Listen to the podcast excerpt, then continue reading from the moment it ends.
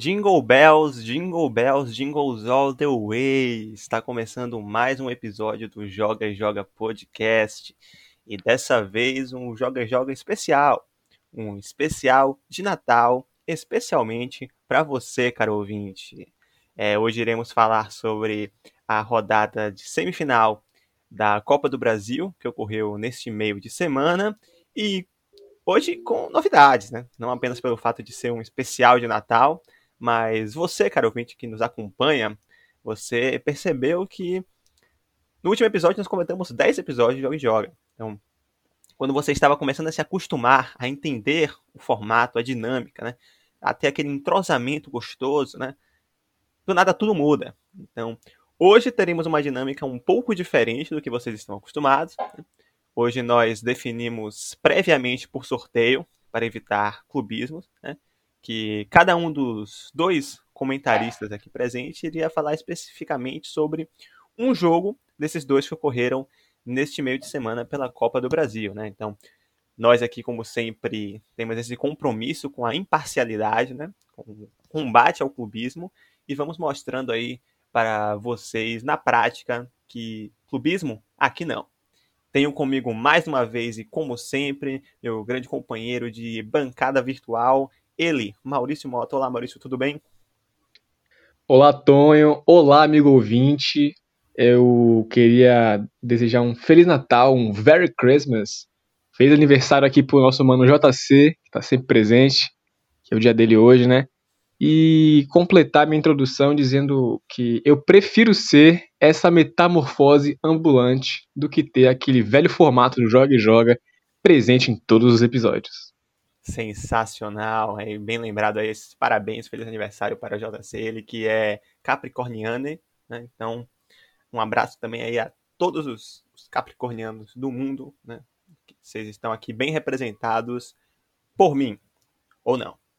Mas, dando continuidade então, vamos sem mais delongas começar esse episódio incrível, esse especial de Natal, falando do jogo entre Palmeiras e América Mineiro, que aconteceu no Allianz Parque, né, nesta quarta-feira, às nove e meia da noite. Bem, foi um jogo assim que muitos comentaristas né, estavam tratando com um certo desdém, né, né diminuindo né, o adversário que o Palmeiras iria enfrentar por ser um time de Série B, né, dizendo que já era o Palmeiras já estava carimbado, já seria um, um adversário fácil e que o Palmeiras já estaria na final da Copa do Brasil. Lisca doido, ele não deu a mínima para esses comentários e foi fazer o seu jogo, ele mesmo que tinha dito em entrevista que não tá nem aí, né? Palmeiras é um grande time, mas que ele iria fazer o jogo dele. Foi e fez seu jogo, conseguiu um empate por 1 a 1 fora de casa, um resultado bom para o América, mas que como não existe gol fora de casa na Copa do Brasil, acaba que tem o mesmo peso que um 0 a 0, né? O que torna também o jogo um pouco mais interessante, porque o time que está em casa não tem aquele medo absurdo de tomar aquele gol fora que pode complicar bastante a vida no jogo de volta. Fato é que o América Mineiro começou muito bem o jogo, teve uma chance logo no comecinho do jogo, antes mesmo de um minuto de partida, já obrigou o Everton a fazer uma grande defesa. Né? Logo em sequência o Palmeiras respondeu com o Rony, né? que também tem um belo chute ao gol, mas não, a bola não entrou. E após isso, a verdade é que o jogo ficou bastante disputado fisicamente, né? Poucas chances claras de gol, né? Acho que quase nenhuma, né? Até, é claro, o momento do gol do América Mineiro, né? Que o, a, o técnico Lisca doido ele resolveu é, espantar todo mundo, né? Colocou uma escalação ousada, né? E escalou o atleta Emerson Santos para o time do América Mineiro, que ninguém imaginava que fosse entrar no América neste jogo. Entrou, né? E deu uma belíssima assistência para o gol do América logo aos 20 minutos, né? Do, do primeiro tempo, né? Este gol que foi marcado pelo atleta Ademir, camisa 10 do América Mineiro, que deixou, foi comemorar, ficou muito feliz por esse gol. O Lisca, inclusive, né, tem ficado famoso esse ano com as suas comemorações né, muito enfáticas. Se agachou no chão, ficou calado, como se estivesse agradecendo né, pela sua escolha ousada de escalar o Emerson Santos ter dado certo. Mas fato é que, apesar disso, né, o Emerson Santos ele fez sim um bom jogo, né? Ele o, o, há, há, sempre aquela preocupação que após um, um zagueiro, né, um, um, jogador, ele cometer uma falha tão, tão gro, grotesca, né, como essa, sempre há aquela preocupação de que esse jogador vai conseguir ter psicológico para aguentar o resto da partida, ainda mais tratando de um, de um zagueiro, né, que está o tempo todo vulnerável e tem que estar bem psicologicamente para poder fa fazer um bom jogo, porque senão qualquer vacilo pode resultar em gol do adversário. O Emerson conseguiu é, superar isso, essa questão, fez um bom jogo. Antes disso, antes, antes do, do gol, ele estava já tendo algumas dificuldades, né? Ele estava tentando alguns lançamentos, né? umas bola, bolas longas, né? Para o Matias, para o Matias, não, para o Gustavo Scarpa, né? Lá no, no extremo esquerdo mas não estava conseguindo acertar, não estava com o pé muito calibrado, né? Essa que é uma das inúmeras características desse time do Abel Ferreira, que é atrair a marcação para tentar quebrar as linhas com essa bola longa, né? Fato é que o Emerson Santos não estava conseguindo fazer isso, como o Luan, por exemplo, que é o titular, faz bem, né? E aí coroou esse, esse mau começo de jogo do Emerson Santos com aquela besteira, com aquela infelicidade, né? Que realmente ali não, não tem nenhuma justificativa para aquilo. É, mas após isso, o Emerson Santos conseguiu retornar bem ao jogo, conseguiu ficar bem, é, fez bons desarmes, conseguiu contribuir bem, tanto defensivamente quanto ofensivamente, para o time.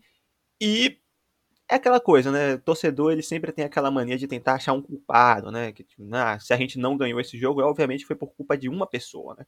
Não é assim, né? Poderia ter acontecido com qualquer um. Aconteceu até nas quartas de final da Copa do Brasil também com outros times, enfim. Essas coisas fazem parte do futebol, acontecem. Fato é que o Palmeiras melhorou no jogo bastante a partir dos 25, 30 minutos, né? Obrigando o goleiro Cavicchioli do América Mineiro a fazer excelentes defesas, ele que ao meu ver foi o nome do time, né? o nome do jogo, na verdade, né? Fez excelentes defesas, incluindo uma que provavelmente vai ficar marcada assim na, na, na história da carreira dele, né? que a bola estava entrando, ele estava inclusive entrando também no gol, só que ele deu um jeito de conseguir colocar a bola entre as pernas dele e manter as pernas para fora do gol. Então a bola não entrou toda por conta disso.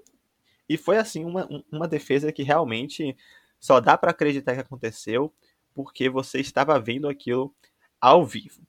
Após isso, no finalzinho do primeiro tempo, né? É, tivemos o gol do Gustavo Gomes, zagueiro Gustavo Gomes do Palmeiras, que saiu no latereio, né? No famoso Cucabol, né?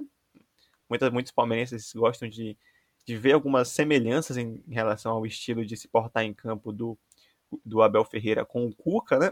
Aquela, aquele, aquilo de ficar agachado no campo, né? De usar calças, enfim. Fato é que essa aí se mostrou uma excelente coincidência para o lado do Palmeiras, né? Um Cuca-Ball digno, né? Saiu das mãos do Marcos Rocha, ele que era famoso por fazer justamente essa jogada com o Cuca, e o Gustavo Gomes fez um belíssimo gol de cabeça, Dessa vez não deu para o Cavicchioli defender. Os times foram para o intervalo e no segundo tempo o Palmeiras realmente voltou muito melhor, dominou completamente as ações e nos fez lembrar um pouco aquele jogo contra o Internacional no final de semana passado, né? Porque o Palmeiras começou o jogo contra o Inter, falamos aqui né, no episódio anterior, bem, né? Teve aquela infelicidade do Marcos Rocha, né? Que acabou gerando o escanteio quando saiu o gol do Inter mas foi apenas aquilo que o Inter produziu, né? O Palmeiras dominou as ações do jogo e novamente contra o América Mineiro se repetiu, né?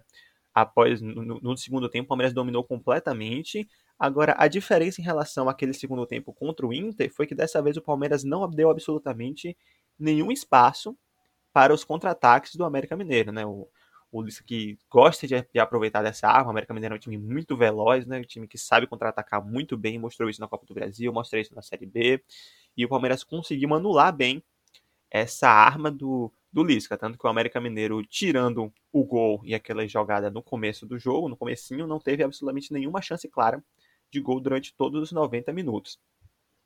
O Palmeiras conseguiu, então, impedir, né, bloquear seja com faltas ou então com uma boa recomposição defensiva, que é uma outra das né, grandes características desse time do Abel, que é se recompor né, fazer uma transição defensiva e também ofensiva muito boa, né?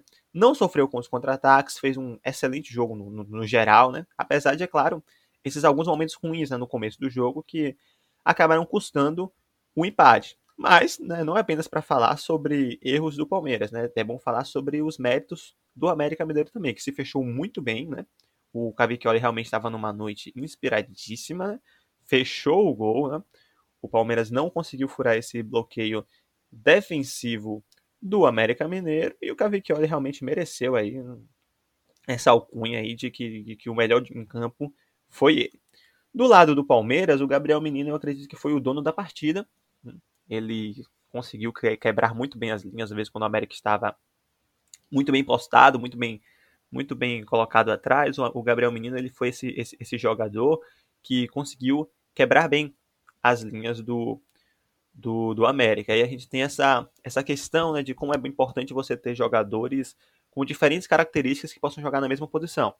Palmeiras estava com o Gabriel Menino e o Zé Rafael como os volantes, né? E essa é uma, essa é uma questão que até demonstra aquilo que o Abel tem falado sobre o elenco curto do Palmeiras, especialmente nessa questão do, do meio de campo, da volância, porque até em determinado momento o Palmeiras tinha Felipe Melo, Patrick de Paulo e Danilo, né? Todos que podiam jogar como primeiro volante mas hoje o Palmeiras só estava com o Danilo, né? Passou esse bom tempo apenas com, com o Danilo, né? Como o primeiro volante. E aí isso obviamente desgasta o jogador, né? Não podendo ser substituído. E quando ele não pôde jogar, ou quando o Abel optou por poupá-lo, né? Acabava fazendo uma dupla entre o Zé Rafael, que já era titular, e o Gabriel Menino, que já era titular também, só que pela lateral direita. Então, claramente, há esse desgaste muito grande no meio-campo do Palmeiras. E o Gabriel Menino, ele apesar de jogar como segundo volante, assim como o Zé Rafael, ele tem essa característica que o Zé não tem. Né? Enquanto, enquanto o Zé Rafael ele é um volante que, além de ser muito bom no desarme, conduz muito bem a bola, né? E acaba conseguindo criar boas chances também ofensivas. O Gabriel Menino, ele, além de ter uma excelente condução de bola, ele, ele tem esse passe, esse passe longo, assim, que quebra linhas, muito, muito, muito bem é uma característica muito forte dele. Então, em jogos como esse contra o América Mineiro, o Gabriel Menino acaba se destacando muito bem, porque ele consegue fazer com que essa bola chegue perto da área sem precisar passar por algum jogador, como por exemplo um armador, como Rafael Veiga ou Lucas Lima, que esteja bem marcado. Então, acho que o Gabriel Menino, como meio-campista nesses jogos com o América, contra o América Mineiro, especialmente, é, pode ser realmente um, um bom triunfo para o Abel é, nesse quesito. E além disso, né, falando ainda sobre o Palmeiras, uma ótima notícia para o torcedor palmeirense é que o Luiz Adriano voltou. Voltou depois de um mês parado por conta de uma lesão na coxa. Ele voltou justamente num momento muito importante da temporada. O Palmeiras estava improvisando o Rony como centroavante. Né? O William não estava jogando muito bem de centroavante nos últimos meses, né? desde a volta da, da pandemia. E o Luiz Adriano volta justamente nesse momento muito crucial, onde a gente vai ter esses jogos contra o América Mineiro, jogos contra o o River Plate, então é importante a volta do, do Luiz Adriano nesse momento muito específico da temporada, né? E o torcedor palmeirense espera que ele, que ele possa estar na sua melhor forma física para esse momento tão decisivo da temporada. Não dá para saber isso, mas o que dá para saber é que ele voltou bem, teve uma ótima chance né, de, de virar o placar para o Palmeiras, porém o Cavicchioli mais uma vez fez uma excelente defesa, né? fechou o gol de fato, né? É, conseguiu com a mão esquerda né, impedir o gol do Luiz Adriano. Ele também conseguiu dar um excelente passe, que poderia ter sido uma assistência, mas mais uma vez o Capicchioli fez uma ótima defesa. E além do retorno do Luiz Adriano, informação aí de última hora, né? Como vocês sabem aqui no, no Joga e Joga, isso já virou, né? Quase que, quase que rotina, né? Informações de qualidade dadas pelo nosso time de jornalistas que não tem formação jornalística. O Patrick de Paulo ele está retornando, né? Então a gente tá, eu estava falando aqui sobre a ausência de primeiros volantes no Palmeiras para um time que disputa três né, competições, que joga quarta, domingo, quarta, domingo, quarta, domingo, é necessário que você tenha opções né, para poder descansar jogadores, para renovar o gás. E o Patrick de Paula voltando ali justamente essa opção que estava faltando numa área problemática do Palmeiras, que era essa primeira volância. Né? A gente lembra que quando o Danilo não pôde jogar em três ocasiões com o Abel Ferreira, o Abel teve que escalar um zagueiro o Emerson Santos para poder fazer essa função de primeiro volante improvisadamente. Então, é importante para o Abel, é importante para o palmeirense esse retorno do Patrick de Paula, Que ele volte bem, porque é um jogador de muita qualidade, de muito potencial e que só tem a agregar nesse momento tão crucial para a temporada palmeirense. Fica a expectativa, portanto, para os retornos de Wesley e Felipe Melo. Né? O Felipe Melo já gosta de dar entrevistas dizendo que ele volta em janeiro, né? indo com, com totalmente contrário às recomendações médicas, talvez uma, uma ironia, né? visto que estamos vivendo um momento onde muitas pessoas estão indo né, de maneira contrária às recomendações da Organização Mundial de Saúde, às vezes até próprios médicos estão indo de forma contrária à medicina, então fica aí talvez com algo sintomático da nossa sociedade o fato do Felipe Melo se posicionar tão contrariamente ao fato de que, calma, garoto, calma, você tem que respeitar o, o tempo da sua lesão. Fato é que ele diz que vai voltar em janeiro, veremos, janeiro já é logo ali, ele ainda não nem sequer treinou em campo. Vamos ver se ele vai retornar para esses jogos contra o River Plate ou não. E o Wesley, ao contrário, já parece que demonstra uma evolução física um pouco mais avançada, ao menos é o que mostram as imagens que são divulgadas pelo Palmeiras. Né? Então vamos aí ficar nessa expectativa, porque são jogadores que antes de suas lesões eram titulares absolutos do time. Vamos ver como é que vai, vão, vão retornar, né? se vão retornar ainda com com uma temporada para ocorrer ou se apenas para a temporada seguinte. É... Fato é que o jogo terminou a 1, né? está completamente aberto, né? segunda partida, semana que vem lá em Minas Gerais, lá em Belo Horizonte, no Estádio de Independência, onde tudo vai ser resolvido. E o Lisca doido, né, chegou e falou, né, em casa a gente resolve, né? Vamos ver aí se realmente vai conseguir resolver em casa ou se o Palmeiras fora de casa vai conseguir carimbar essas vagas para a grande final da Copa do Brasil 2020-2021. É, ainda sobre o lance do Emerson Santos, é interessante lembrar que nas quartas de final nós tivemos lance, um lance similar onde uma saída errada de bola, né, atrás, por parte do goleiro Hugo Neneca do Flamengo, acabou custando né, um gol. São Paulo soube aproveitar muito bem, fazendo essa marcação, pressão e conseguiu se aproveitar dessa saída errada para poder roubar a bola e fazer o gol. Mas lembro que quando isso aconteceu, falei aqui sobre como isso é normal e, e o próprio São Paulo naquele jogo tinha sofrido né, com, com isso. Poderia também ter tomado gol por conta dessa saída errada. Não tomou, mérito do São Paulo e também demérito do Flamengo, que não soube aproveitar é, essas chances. E o Liscador do América, o atleta Ademir, ele aproveitou muito bem essa chance e conseguiu fazer um gol que mantém o América vivo, com esperanças para quem sabe chegar a essa inédita final da Copa do Brasil.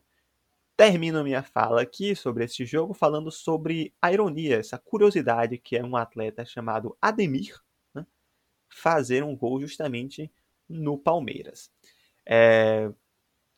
Essa foi a análise então sobre o Palmeiras e América Mineiro. Eu gostaria de passar aqui a palavra então para Maurício Mota. Maurício, o que você tem a dizer sobre esse outro grande jogo que foi São Paulo e Grêmio, Grêmio e São Paulo, Maurício? Obrigado, Tonhão. É muito boa a sua análise. Você conseguiu abordar tanta coisa que eu achei que era impossível ser abordada aqui, mas sempre correspondendo em altíssimo nível, né? Isso que é o joga e joga, alto nível e pouco preparo para isso. Bom, é, esse embate entre tricolores foi, foi no mínimo interessante, porque encontramos dois times que estavam em momentos distintos da temporada, né? porque o Grêmio vinha de, de uma derrota, de, aliás, de uma eliminação é, vexatória para o Santos, não por ser para o Santos, mas a forma como se construiu a eliminação da Libertadores.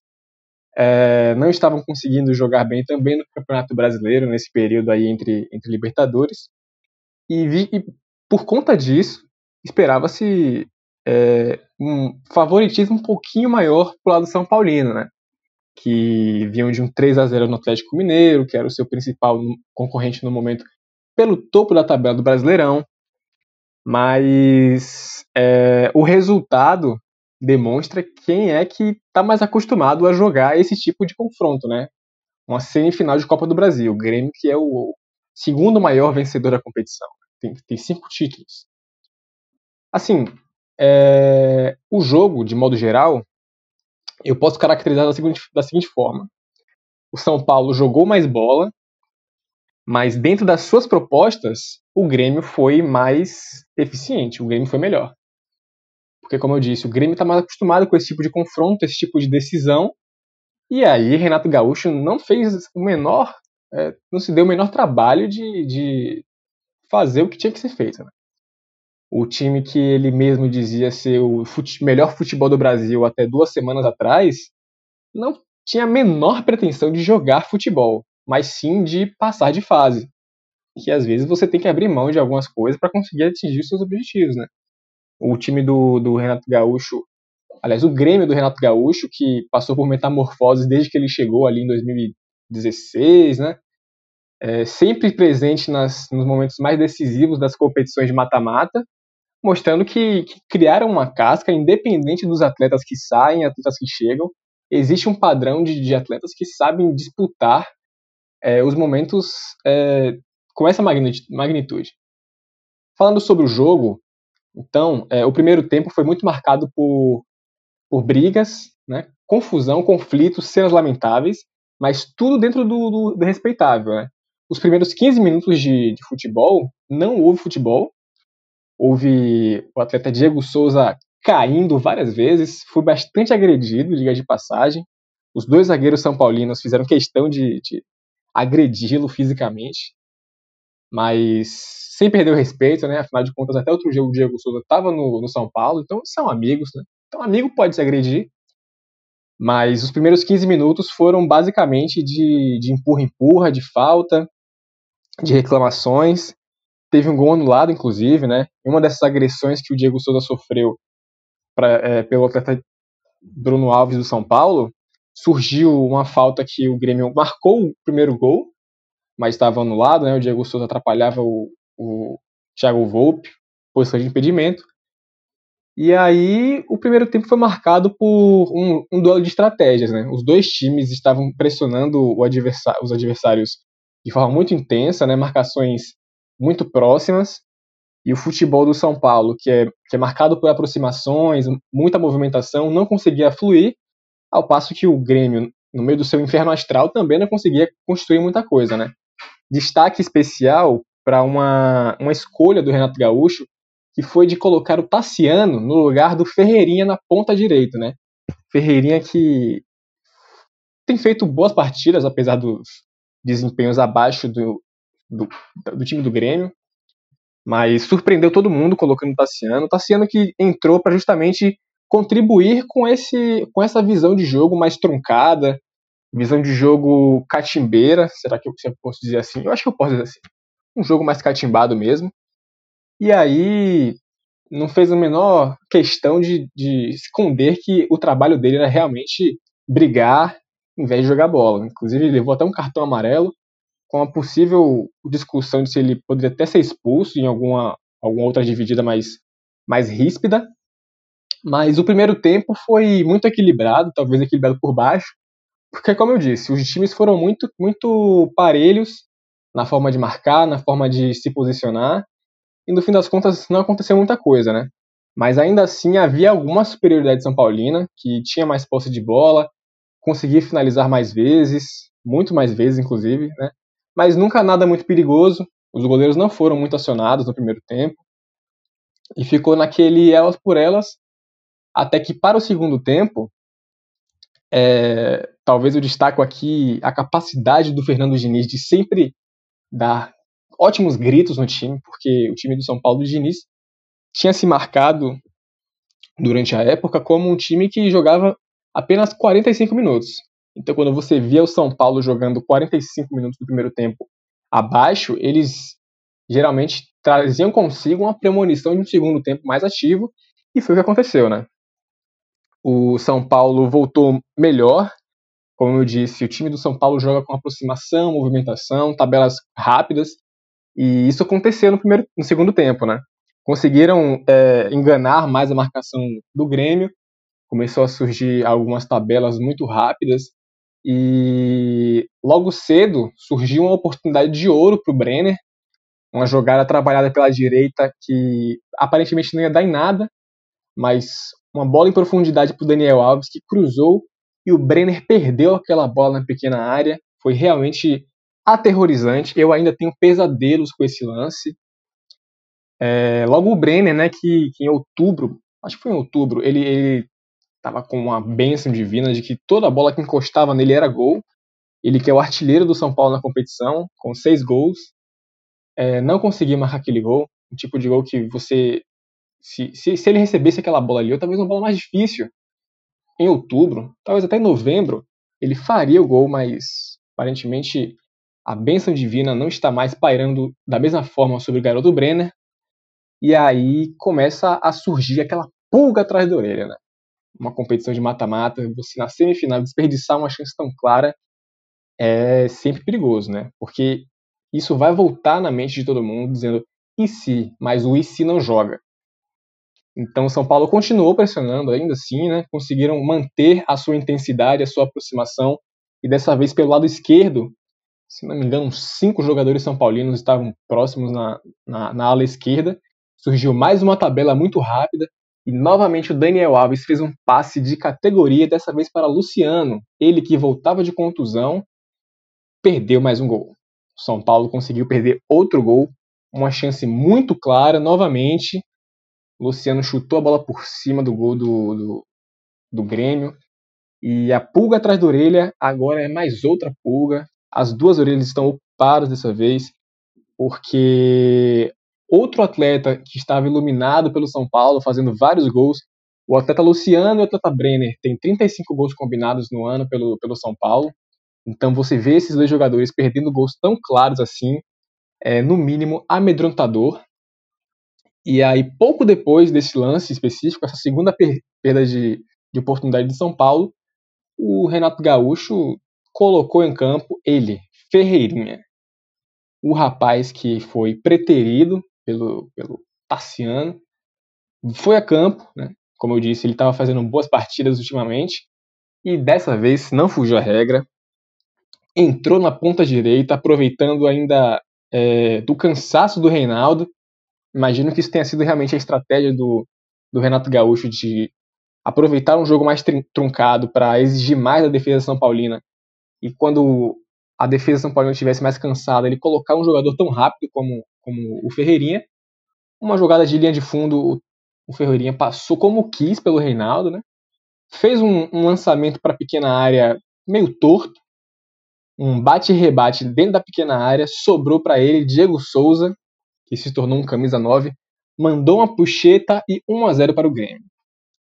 Isso é sim um balde de água fria, né? Porque como eu disse, São Paulo estava superior no jogo, construiu duas oportunidades muito claras para abrir marcador, mas a bola pune, amigo. Então, quem está mais acostumado a brigar consegue bater mais forte. Então, 1 a 0 para o Grêmio.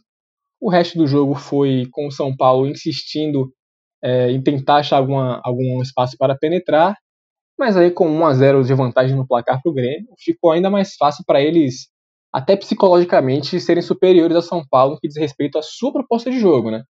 Mas ainda assim o São Paulo insistiu, no fim das contas nada aconteceu, e a vantagem foi para o tricolor gaúcho nessa primeira partida de semifinal.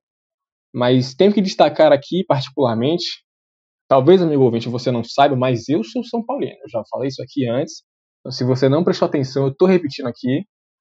E esse comentário aqui não tem nada a ver com o tal do clubismo, porque nós somos isentos de clubismo nesse, nesse podcast. Uh, essa é a primeira vez em bastante tempo que o time do São Paulo chega em uma, em uma briga de mata-mata, né? não diria necessariamente apenas uma semifinal, mas com, competindo de verdade, sabe? Um time que realmente foi impor o seu jogo, teve qualidade no seu jogo, mas é aquele, aquela máxima, né? Jogou como nunca, perdeu como sempre. Isso dói, falar isso dói. Mas o que eu quero dizer com isso é que ainda existe um jogo de volta e não existe um pessimismo, pelo menos por, pela maioria da, da torcida, de que tá tudo perdido, porque é, a bola que o São Paulo jogou foi uma bola de quem poderia sim ter conseguido, abre aspas aqui, os três pontos na partida, né? Como, como eu falei, é, uma competição mata-mata, você desperdiçar duas chances tão claras como foram a do Luciano e do Brenner, a bola vai punir de alguma forma, né? E punir justamente com o Diego Souza, que tem ainda o adicional da lei do ex, né? Acho que aproximadamente 90% de todos os times brasileiros são ex do Diego Souza, então é sempre possível que ele vá marcar um gol. Mas a crônica do jogo foi de um time que teve eficiência na sua proposta e um time que, por conta dessa sua ineficácia da artilharia, acabou chupando o dedo nessa noite. Destaques aqui para o atleta Ferreirinha, que estava que foi preterido, como eu falei, né? E aí aparentemente por uma estratégia do muito bem sucedida de passagem do Renato Gaúcho, conseguiu botar fogo no jogo, né? Conseguiu garantir o resultado porque foi a partir de um brilhantismo dele na situação de que o Grêmio já não conseguia é, revidar com muitas forças o, os, as investidas são paulinas. Toda a velocidade, toda a agilidade dele foram essenciais para isso. Um destaque é, em contrapartida a ele era era para o PP, né, que este ano tinha sido chamado como principal craque do time, ainda mais com a saída do, do pequeno Cebola. Ele chamou essa responsabilidade, a ponta esquerda era dele, mas mais uma partida muito boa defensivamente do atleta do atleta espanhol Juan Fran. Conseguiu, digamos que, anular o PP, mas existem duas alas, né? Então o Reinaldo, que diga de passagem, no final do jogo cometeu um ato de plena estupidez, levou um cartão amarelo em uma situação completamente inexplicável e vai perder o jogo de volta. Né? Reinaldo, que é o jogador do elenco atual mais antigo, com um asterisco aí, porque ainda tem o Hernanes, mas o Hernanes passou 10 anos fora do São Paulo. Então, o Reinaldo, que é um dos capitães do time, que é um cobrador de que é o principal cobrador de pênalti do time, ficando de fora dessa partida que 1 a 0 pode levar na cobrança de pênalti, estará fora, né? É realmente entristecedor, né? Um jogador de 31 anos que sabe o que, o que tem aí em, em, disputa, né? Sabe o peso, sabe a representatividade que ele tem para o elenco também. Cometeu uma atrocidade de levar um cartão amarelo aos 48 do segundo tempo, no meio de uma discussão que nem era com ele, realmente complicado a gente defender o atleta dessa forma aí. E eu quero pontuar também mais uma vantagem de, de estratégias do Renato Gaúcho, que foi justamente no que diz respeito às suas atitudes catimbeiras com seu time, né? Porque de 98 minutos de jogo de futebol, né? contabilizando aí os acréscimos do primeiro e segundo tempo, é, o tempo de bola rolando efetiva, né? o tempo de jogo de futebol mesmo, foi inferior a 40 minutos.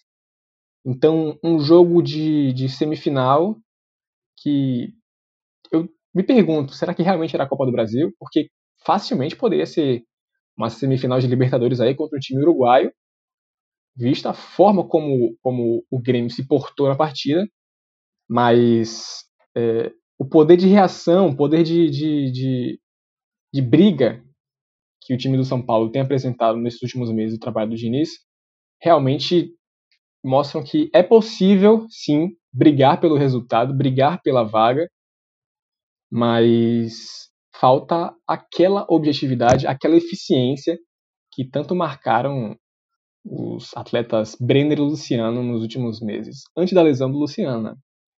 Mas a bola pune, puniu o, o, o, menos o time menos expressivo na competição, né?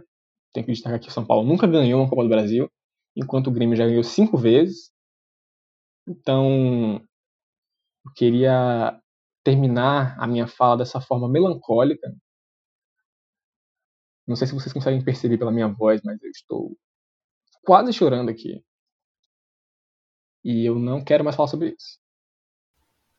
Então, amigo ouvinte, assista o próximo jogo, porque teremos embates icônicos É uma pena que os dois jogos sejam no mesmo horário, né? Entre, entre as duas chaves da semifinal. Porque tenho certeza que as duas partidas prometerão muita coisa. E eu quero chorar. Não sei se de alegria ou de tristeza, mas as lágrimas já estão chegando. Algumas coisas não precisam fazer sentido. Basta valerem a pena. Muito obrigado pelos seus comentários, sua análise, Maurício. Foi incrível. Eu me senti como se eu estivesse vendo com meus próprios olhos o jogo que eu não pude assistir com a sua narração. Foi assim. Eu consegui entender tudo o que aconteceu e tenho certeza que o ouvinte também se sentiu da mesma maneira. Antes de terminarmos esta edição, eu gostaria de fazer uma menção honrosa aqui ao Botafogo. Botafogo, que no ano de 1963 chegou até a semifinal da Copa Libertadores da América, perdeu para o Santos, né?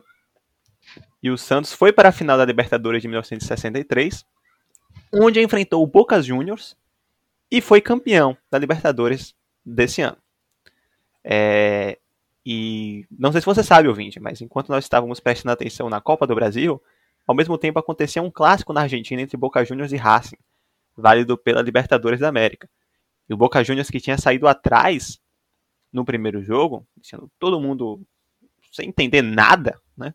No segundo jogo não deu vez para o Racing. Fez 2 a 0, fez o que tinha que fazer e vai encarar o Santos na semifinal da Libertadores. Quem ouviu, quem ouve, quem acompanha o Joga e Joga, não ficou surpreso com isso, porque quem ouve o Joga Joga sempre está bem informado, está muito bem preparado para todo o resultado que vier a acontecer. Falamos aqui sobre como acreditávamos que o Boca Juniors conseguiria passar mesmo assim. E foi exatamente o que aconteceu. O Boca Juniors fez 2 a 0 passou. E no dia 6 de janeiro, no meu aniversário, irá enfrentar o Clube Racing, da Argentina. Não, desculpa. Passou pelo Racing e vai enfrentar no dia 6 de janeiro, no meu aniversário, o Santos, né? É... E é o seguinte, né? como você ouviu, eu falei que em 1963, quando o Santos foi campeão, enfrentou o Boca Juniors, na fase final. Dessa vez será na semifinal, mas ainda assim enfrentará o Boca Juniors. E curiosidade aqui, o Boca Juniors, ele já teve 20 confrontos na história contra times brasileiros em mata-mata. Triunfou em 17. Só perdeu em 3, em um deles justamente para o Santos em 63. Então, de um lado nós temos essa essa essa mística histórica do Santos contra o Boca Juniors e do outro lado da chave nós temos a mística do Palmeiras contra o River Plate em 1999. Se depender da mística, poderemos ter um clássico entre Palmeiras e Santos, um clássico da saudade, né, na final da Libertadores. Ao mesmo tempo que poderemos ter um clássico entre Palmeiras e São Paulo na final da Copa do Brasil. Então, se 2020 não foi muito bom com você, fique tranquilo. 2021 vai ser pior. Maurício, você tem algo a falar sobre esse jogo entre Boca Juniors e Racing? Não. Você gostaria então de dar isso, seu recado final, suas mensagens finais, falar suas últimas palavras para a nação que nos está acompanhando? Minhas palavras finais são, mais uma vez, um Happy Birthdays para o JC, que está nos ouvindo aí, né? JC, parabéns para você. Seu dia é muito especial. E muito obrigado, meu ouvinte, por acompanhar mais uma vez o Joga e Joga. Você é a nossa cereja do bolo. Você é a nossa sopinha de abóbora. Obrigado. Você é o chocotone da nossa ceia. Muito obrigado, fiquem conosco e até a próxima.